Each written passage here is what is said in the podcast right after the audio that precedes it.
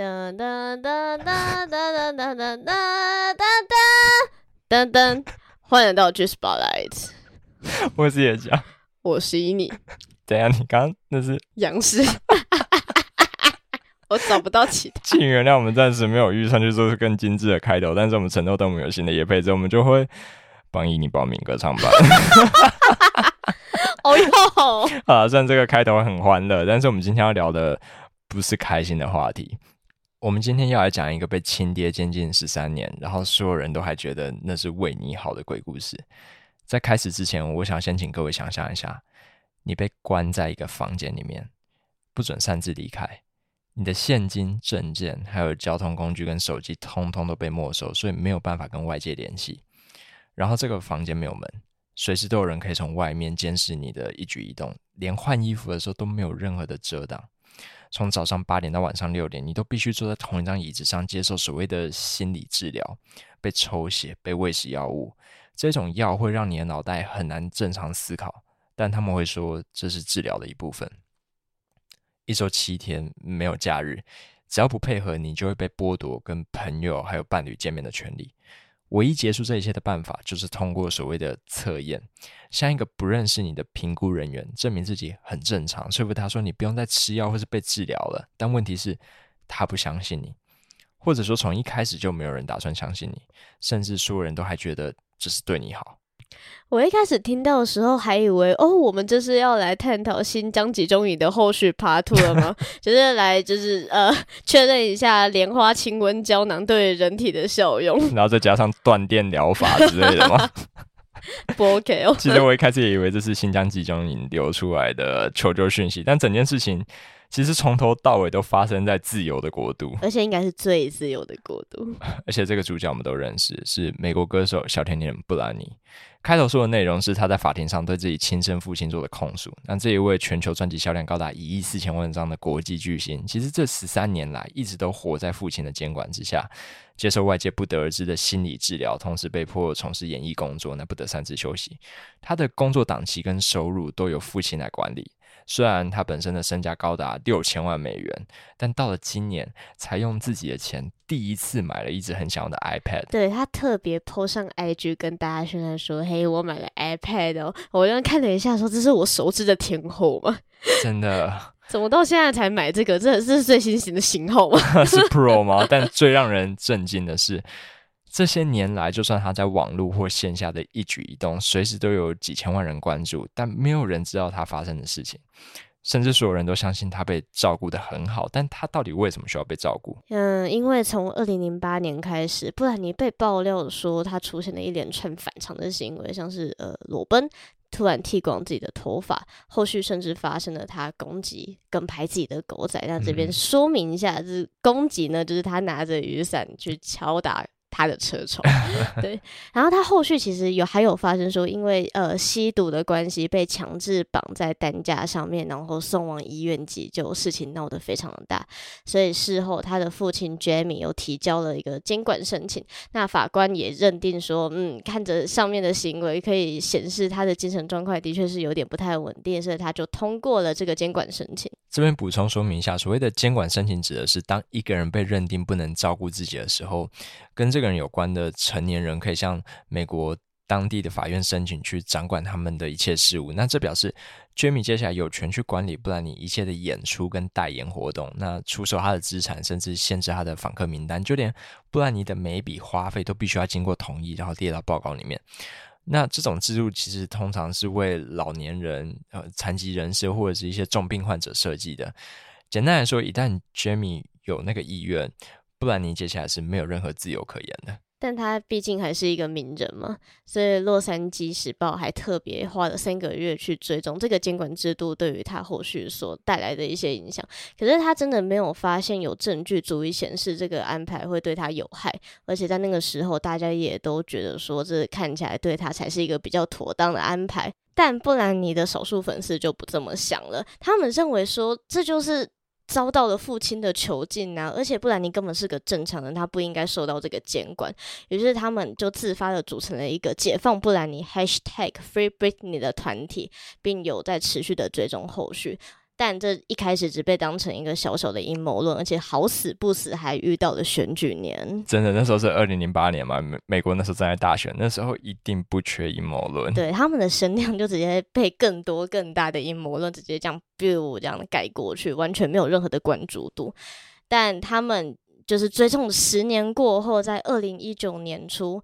布兰妮那个时候，因为他爸生病，所以就停止了演艺活动，大概有三个月，IG 也没有再更新。但后续在回归社群媒体的时候，他就开始发布一些让人觉得很奇怪的内容，比如说。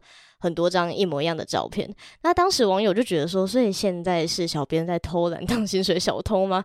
不过他那一群具有怀疑心神的粉丝就觉得说，这一定是他在求救的暗示，所以就在底下跟他隔空喊话说：“嘿，如果需要帮助，请你穿着黄色的衣服，或是发布跟鸽子有关的内容。”而且不然你其实有照做诶，所以这个他被父亲囚禁的猜测就在网上迅速被传开。并在今年终于得到了证实。没有错，在今年六月的时候，一段布兰妮在法庭上的录音就被流了出来，内容在网络上其实找得到。我们去听的感觉就是非常的恐怖。怕他除了揭露开头我们说的那个监禁措施，还透露自己因为表演太累想要休息，结果就被监管团队喂食精神科药物锂盐。这种药物会影响使用者的认知能力，而且在监管期间，他还被父亲。装上避孕器强制节育，嗯、呃，这个点我不懂诶。呃，据我所知，他应该已经被限制了访客名单了。对，他只能跟他爸见面了。Oh、那你为什么你要 帮他装上避孕器？好，不要不要再做更多的猜测了。但不管怎么说，这一定是违法的，应该是违法。但最要命的是，一旦布兰妮他想要跟法院申请解除监管，他就必须要透过律师，对吧？但他的律师呢，只能由他爸来指派，甚至包括了治疗师、看护人员、经纪人，这些都是他爸找来的人嘛。其实这根本就是一支为榨干布兰妮而成立的精良团队吧。而且最荒唐的是，他们的薪水还是用布兰妮的钱来付的。哎、欸，真的就是完全就是我自己赚的钱，然后用那些钱来搞自己。真的哦，我其实后续我有特别去听那个音档哦，里面有一段让我印象超级深刻的，就是布兰妮在非常愤怒的跟法官控诉说，他这他已经有好几年完全没有体验过任何的娱乐活动，什么包括呃护肤、美发、美甲。什么全部都没有，但是他的女仆每个礼拜都会换一次指甲，而且那些钱是他付的。然后他本人连酒都不能喝，对，他过得真的很惨。那这段二十一分钟的音档，呃，流出之后，很快就引起了舆论的关注，大家才知道说，哎、欸，这跟之前报道不一样啊。之前大家只报道说什么，他在拉斯维加斯哦赚了好几亿，然后呃什么呃花钱非常的大方之类，嗯、但是才在说，哦，这些钱显然那个流向都跟大家想象的不一样。他 本人是连买 iPad 都没有办法。对，那些钱的流向变成指甲，而且不只是这样，他遭受到这些待遇真的是非常的不人道。那风向很快就站到布兰妮这一边，不过，呃，吉米其实没有打算轻易的放手。根据之前外流的一份呃文件显示，呃，他爸其实打算承诺在适当的时机转移监护权，可是。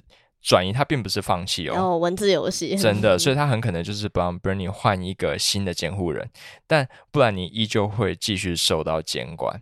那很多人猜测这样做的理由，大概是为了布兰妮在重获自由之后，会找一个律师来告他不当行使监护权，然后非法监禁。啊，他还知道怕，真的他怕了。但就在上个礼拜九月二十九的判决结果中，布兰妮终于赢得了第一次的胜利，法官同意解除。呃，他爸的监护人职务，并且打算在十一月的时候召开听证会，去评估说能不能更进一步去解除布兰妮的受监护状态，让他完全回归自由的生活。在法庭上，布兰妮其实有说一段话，我觉得很触动我。他跟法官讲说，其实这些年来我一直在欺骗大家。我在社群网站上一直跟大家说我过得有多快乐，然后我过得有多开心，甚至连我自己我都以为我只要一直这样讲，我就会相信我真的过得很好了。但其实我没有过得糟透了，所以我一定要抓紧这次机会跟大家坦诚说，我这些年来到底都经历了什么。哇，他整整就这样子度过了十三年的低潮期，那是一般人有几个十三年呢？真的，对，但我真的很替他开心。关于布兰妮监护权的最新判决，我们就先讲到这边。但我们想要把时间再稍微往前一点，来看看这位曾经的巨星，他到底是经历了什么，导致他无法承受，最后出现精神问题，然后不得不淡出舞台。那近期多数的报道只会简单提到说，他当时离婚，失去小孩抚养权，然后又被狗仔长期跟拍，所以最后不堪负荷。但实际上，我觉得这些都太轻描淡写了，因为他承受的远远不止这些，而是。有史以来规模最大的媒体霸凌，没错。不然你在高中的时候其实就出道，而且出道即走红，他很快就成为天后等级的人物。呃，在全盛时期的时候，所有媒体甚至愿意花费百分之二十的篇幅，只为了聚焦在他的身上。而且我这边只是讲到篇幅而已。不是他背后所带来的流量哦，你就知道那个比我们的韩总不知道夸张有多少倍。哎、但是这种只要看四篇报道，就会再看到一篇跟布兰妮有关的文章。我觉得这个比例光用想象的就觉得让人觉得有点。太多了吧？对，就是在媒体界里面，呃，Britney Spears 已经是他们的财富密码了。只要出现这个字，那就是流量的来源。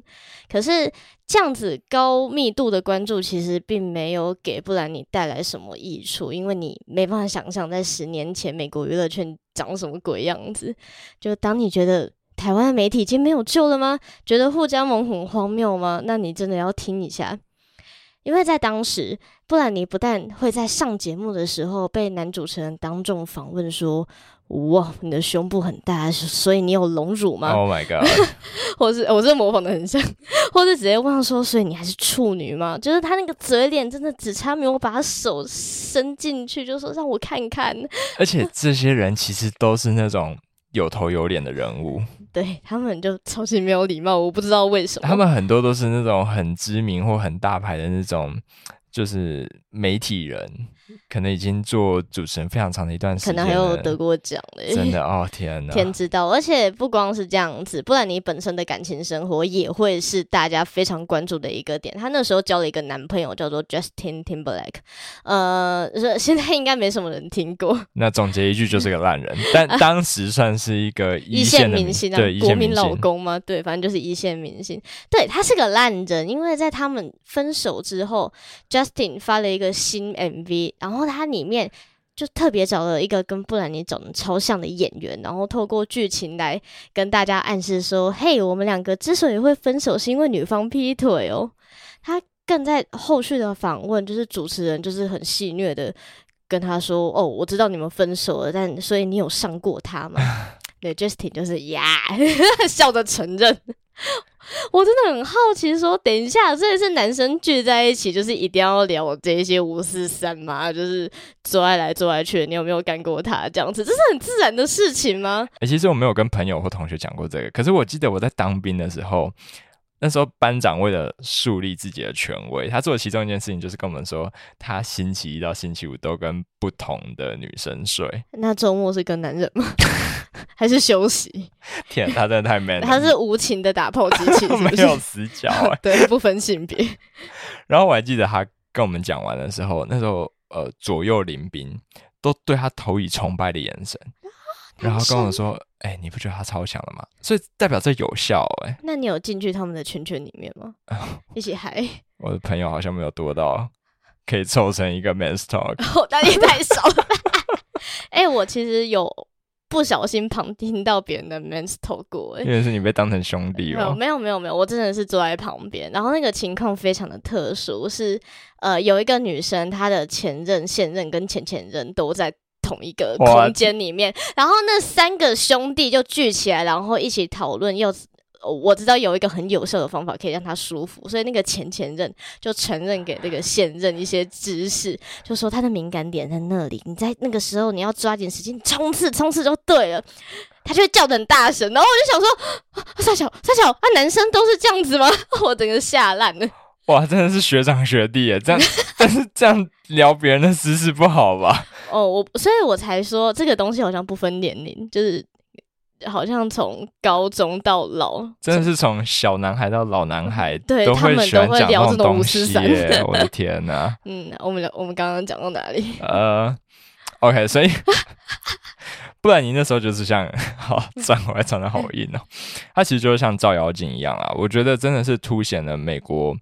呃，一些比较保守的部分，像是美国版的护家盟，他们叫做美国家庭协会，这个是正版的。我们台湾过去的护家盟是盗版的。他们很疯诶、欸，他们在布兰妮第一张专辑刚出来，他们刚看到封面的时候，就直接下一个结论，觉得这封面结合了孩童的纯真与成人的性感，真是令人不安的混合体。这个超浮夸，我就常想说这是什么宣传文案吗？好可怕！我们特别回去找他第一张。专辑叫做什么？Baby One More Time，、欸、代表它有效，它让我们真的很想去看一下那个专辑到底长什么样。然后就看到那、呃、那个专辑，呃，有很多个版本，大部分都是布兰妮的脸，那、嗯、只有一个露出全身的，就是她穿着那种就是美国高中生的那种服装，就是一件一件裙子，然后帆布鞋，然后可能再加一件呃短袖的衬衫之类的，然后就。用鸭子坐的姿势坐在地上，然后抬头看着镜头的方向，就就这样，令人不安。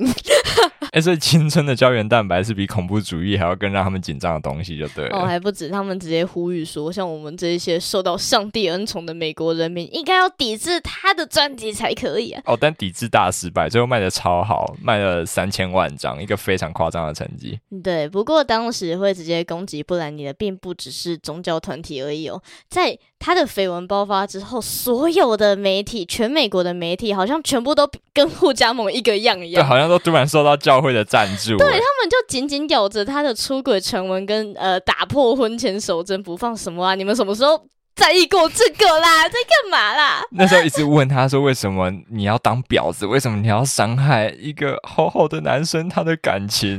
然后还一直追问他：“你到底是什么时候失去你的处女？”甚至有报纸肯定是没有经过访问，然后就以说：“啊、呃，布兰妮在十四岁的时候就被破处了，当做他的标题，超级恶劣。”然后还有人就是。道貌岸然的质问他说：“哎、欸，你知道你这种性感的形象让很多嗯、呃、有孩子的家长都非常的生气吗？为什么你没有负起公众人物应有的责任之类的？哎、欸，这些问题真的都让人非常的傻眼，然后就非常的没有礼貌，甚至让布兰妮一度在节目上面无法承受，然后直接哭出来。我觉得那时候不知道多少的观众都获得了一种很变态的快感，就好像他们赢了一样。”就真的是让人 站在道德的制高点吗？难以想象，我觉得那就是一种霸凌啊！而且当时他还要承受狗仔对他无孔不入的跟拍，就是他只要一出门，他就可以看到四五个镜头对着他这样子，就是你知道狗狗仔要去满足他达到五分之一的盘版面的工作量。对啊，还记得吗？我们前面讲到那时候全美国。百分之二十的版面都是在报道布兰妮。对，我们台湾是一周刊，他们是一百周刊，超夸张的，真的是非常恐怖。那其实我们最前面提到他拿雨伞去攻击狗仔的那个事件，我们后来去看，其实那一天他原本是要去看他的小孩，在离婚之后，可是因为他那时候还在呃乐界，所以他的前夫家人是不打算开门然后去看小孩，所以他那天算是一个。非常失落的妈妈，嗯，嗯，然后她随行的有她的一个表妹，嗯，那他们最后在回程的时候，在一个加油站停下来加油，结果狗仔就直接拿着镜头，就是拿着相机冲上来，然后他的表妹直接吓坏，然后一直拜托那些狗仔说：“拜托你们不要再拍了。”他没有见过这种阵仗，对，真的。然后狗仔就很无情的继续拍下去。那前面提到布兰妮当天的状况已经很糟了，然后又看到自己的表妹被这样骚扰，他想要拿。对，他想要拿雨伞去敲别人的车门，我觉得那不是一个没办法理解的行为啦。对，就是你比起这样子叫做一个激烈行为，狗仔拿镜头这样子狂拍，那更激烈吧？对，所以当他最后呃这个事情。